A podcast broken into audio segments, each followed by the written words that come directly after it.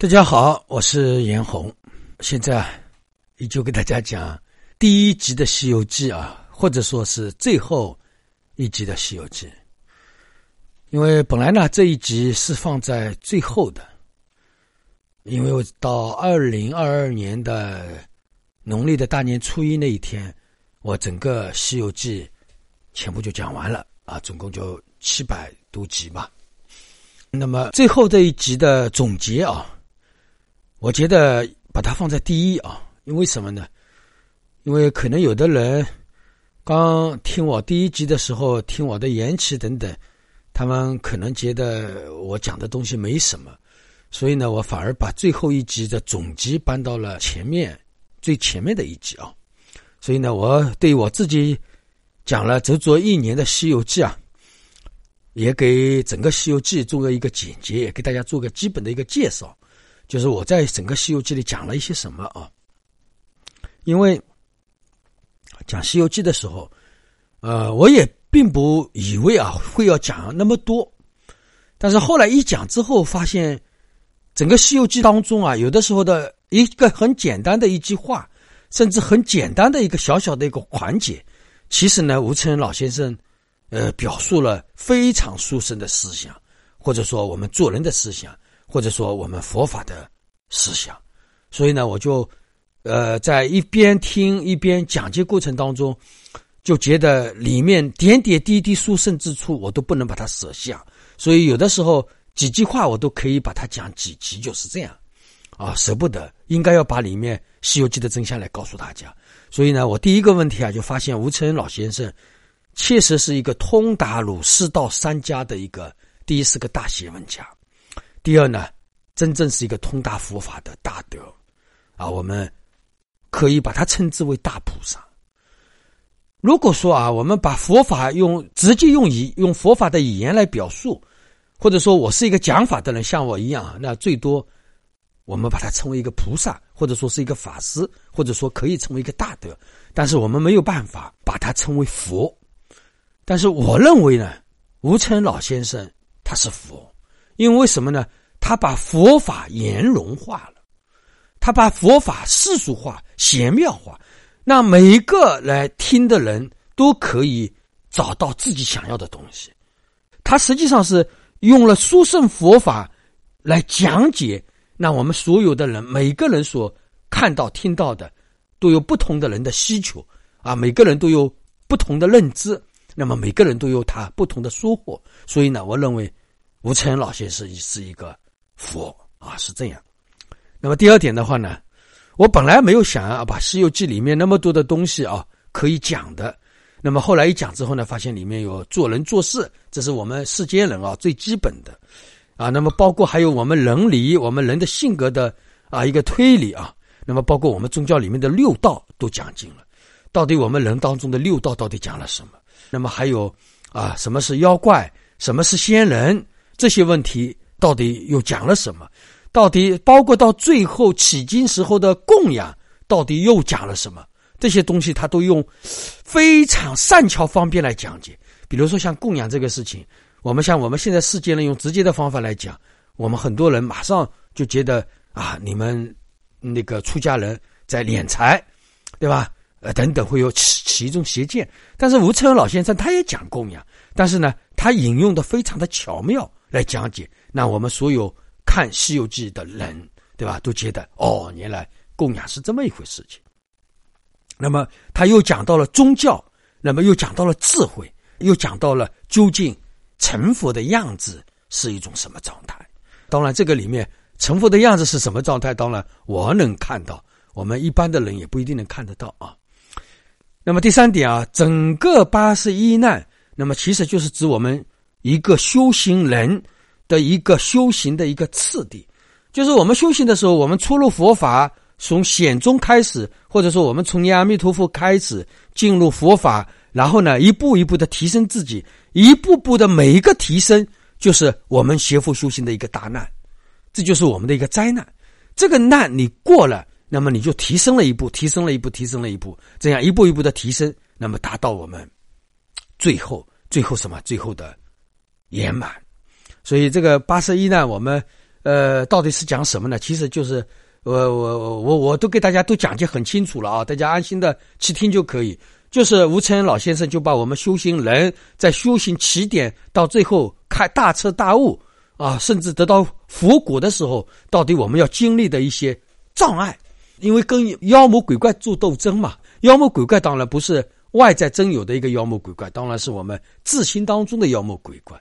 但是呢，吴承老先生又用神话的语气、故事来讲解而已，其实就是我们成佛的一个次第，从入门。到成佛的一个次第，所以呢，这个是我觉得是，呃，吴承老先生讲的太好。我们一般所谓的那些大德啊，哪怕是专业学佛的大德，都做不到这样一点啊。那么，整个八三一难呢，又把我们做人的无奈啊，我们做人很无奈，有的时候。另外一点的话呢，我们做人很苦，为什么苦？以及我们佛法中所要破除的东西。也在八十一难当中给我们讲解的非常清楚。实际上呢，吴承恩老先生在八十一难当中啊，讲述到我们做人的苦难啊，就是我们六道轮回当中的苦难，以及我们佛法当中要如何看清他们、破除他们，他都一一用了神话般的语气，用了神话般的句子，用了神话般的故事给予我们做了讲解。啊，你如果说你们听了我讲的《西游记》的话，不仅仅是你做人怎么做。学佛怎么学？宗教是什么？佛教是什么？我们成佛、修行、菩萨等等、妖怪等等，这些到底是什么？我都给大家讲的非常的清楚。所以呢，我个人认为讲到第五点的话，我个人认为《西游记》啊是最宝贵的一部。如果说啊，呃，四大名著的话啊，呃，我也听过啊，都听多多少少都听了一些。但是呢，我觉得《西游记》应该来讲的话，里面的智慧是最深刻的。其他，呃，四大名典当中，四大名著当中，其他的三著都是没有办法跟《西游记》相媲美的。我们很多人认为，可能《红楼梦》是最高雅的，但是从这究竟智慧来讲，呃，《西游记》肯定它的智慧更加的深奥。那是《红楼梦》可能跟《西游记》是不能比的。当然，这是我用究竟智慧来看是这样。我们小孩子看，它不就是同神话故事吗？对吧？不就是跟妖怪吗？妖怪也没有，就是自己想象出来的，对吧？但是呢，我们通达了佛法之后，我们真正有了智慧的人，你去看《西游记》的话，哎呀，那真的是啊！我在这里真正的讲，所以吴承老先生确实是不一般。那么，所以《西游记》呢，小孩子能看神话，大人们呢看故事，对吧？我们宗教徒看玄妙，我们修行人看到对境，对吧？大菩萨。看臣服的样子，对吧？女人也可以从从《西游记》里看到感情，对吧？男人从《西游记》里看到英雄，对吧？里面写的那么的丰满啊，呃，所以我在里面，包括我们世间人的感情怎么样一回事情，男人的特性，女人的特性，对吧？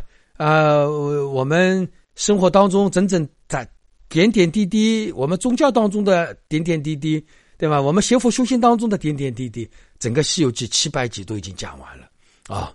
那么再讲第六点啊。那么大家听的时候啊，希望我建议大家啊，呃，不要嫌我啰嗦，因为真正讲智慧的呃师傅啊，都是啰嗦的。因为为什么啰嗦呢？啰嗦里面有智慧，所以大家关注师傅为什么要啰嗦？啰嗦里面肯定有智慧啊。所以呢，因为我不是学者型的呃师傅。啊，我是一个讲智慧的师傅，所以呢，大家在听的时候要有耐心啊，不要觉得师傅你讲的好啰嗦，然后就翻过去了。翻过去了之后，那么以后的《西游记》这样同样像我一样的《西游记》，你就听不到了。因为我的《西游记》，我觉得从《西游记》吴承恩老先生写到现在之后，对吧？没有一个人啊，不管是大德学者。没有一个人能可以像我一样把整部《西游记》讲解的、解释的、注解的那么完整。我想这一点用很多听的人来说啊，师傅你是第一人，对吧？我确实我也自我觉得应该还可以，因为事出世间该讲到的东西在《西游记》里我都给大家讲到了啊。呃，那么另外还有一点啊，大家学佛的人一定要注意，呃，《西游记》当中啊。呃，师傅在讲《西游记》当中呢，师傅是不吝不吝佛法，就是我不小气佛法，我只要扎到《西游记》里扎到一个点，我就会把《西游记》里用佛法的真法来做接来做对镜，来引导大家，啊，包括是人物我、法物我，啊，包括呃佛法当中至关重要的一切东西，甚至我们到底念佛打坐这些东西，我多用《西游记》里的点滴对镜来给大家做了解释。所以呢，呃，我《西游记》里是讲了真正佛法的，只要你用心去听，你肯定能听得到。那么，当你啊，现在讲第九个、第第八个，我的感受就是说，如果说你能够把我的《西游记》全部听完，那么如果说你是一个世间人的话，那么你以后的人生之路就非常坦荡，啊，那么你以后对待感情、对待任何的事情，你对待他的态度会完全不一样。那么，如果说你是一个邪佛的人的话，你听了我的《西游记》，你就直接进入空性了，显宗部分、宗教部分。对你来讲都已经不稀奇了，你就已经直直接进入空性。空性什么概念？空性其实我们佛法当中说的就是开悟的境界，理上开悟的一种次第了。啊，因为那么至少一点来讲，你在学佛之路你会少走很多弯路。如果说你以后遇到一个好的师傅，你戒身成佛是一点问题都没有的。啊，那么等等于就是我们以前我们是两条腿在走路，对吧？那现在你是坐上了高铁。至少你听了我的《西游记》，你坐上了高铁，向你想要去的那个终点进发。那这个你两条腿走路，跟你坐上高铁，那这个距离相差太大了啊！所以呢，最后一点就是，我认为我讲的《西游记》啊，应该是世界上唯一的《西游记》，讲的最前面的《西游记》，也是把真智慧、真究竟的佛法，甚至把佛陀菩提树下的法，都在《西游记》里给大家做了讲解。啊，如果说你听了之后，我觉得你肯定不会后悔，只要你有足够的耐心。这一集呢，是我讲到了最后的《西游记》之后，重新回顾头来，把这最后的一集总集放到第一集来给大家讲，因为我怕大家错过了我的《西游记》啊，好吧？那么整个《西游记》呢，就算是圆满了，好吧？希望听《西游记》的人啊，希望你听了之后。能够真正成为一个有智慧的人，啊！祝大家吉祥如意。